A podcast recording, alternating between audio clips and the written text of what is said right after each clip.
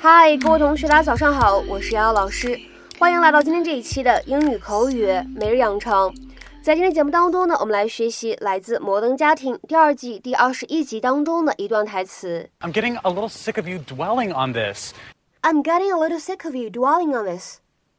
你一直揪着这件事情喋喋不休，让我有点烦了。I'm getting a little sick of you dwelling on this. I'm getting a little sick of you dwelling on this。在整段话当中呢，我们需要注意一下这样的几处发音技巧。第一个，getting 在美式发音当中呢，这里的 double t 它是一个美式发音当中常有的闪音的处理。getting，getting。再来看一下第二个单词，也是一样的道理。little 这个单词呢，在美式发音当中，我们的 double t 还是发闪音。little，little。而再来往后面看，sick。of 这两个单词呢出现在一起，可以做一个连读，sick of of。Oh, is that the party over there? I don't know. I'm a woman. Remember, I have a terrible sense of direction. May I remind you that my big crime was making you fluffy pancakes? Okay, I'm getting a little sick of you dwelling on this. It, it happens to be Mother's Day, not Martyr's Day. Mitchell, I'm sorry. It's just a sensitive issue for me. Okay. There's nothing gays hate more than when people, treat us like women. We're not. We don't want to go to your baby shower. We don't have a time of the month. We don't love pink. You love pink. No, pink loves me. 好，我们来看一下，在今天节目当中呢，来学习这样一个短语，跟这个单词有很大关系，叫做 dwell。dwell，d w e l l。这个单词呢有一点不太好读，大家可以稍微适应一下。我们这个的轻轻发音啊，不要读成 dwell，OK，轻轻带一下就可以了。dwell，dwell，它呢经常在口语当中用来表示居住或者存在的意思。但是呢，在我们今天视频片段当中呢，它不是居住或者存在的意思。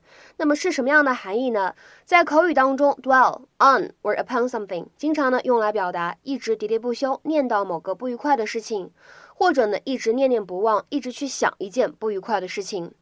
If you dwell on something, especially something unpleasant, you think, speak, or write about it a lot, or for quite a long time. 下面呢，我们来看一些例句。第一个。You made a mistake, but there's no need to dwell on it. 你是犯了一个错误，但是也没有必要一直想着这件事情放不下，或者说，但是也没有必要一直念叨这件事情放不下。You made a mistake, but there's no need to dwell on it. 再比如说呢，看第二个例子，I'd rather not dwell on the past. He told me. 他告诉我说，我还是别沉溺于过去了。I'd rather not dwell on the past. He told me. 再比如说，看第三个例子。 It's no use dwelling on your misfortunes，总一直想着你的不幸遭遇，并没有什么用处。It's no use dwelling on your misfortunes。再比如说呢，我们来看一下今天整期节目当中的最后一个例子：Focus on the current issues and stop dwelling on the past。关注当前的问题，别总想着过去的事儿了。Focus on the current issues and stop dwelling on the past。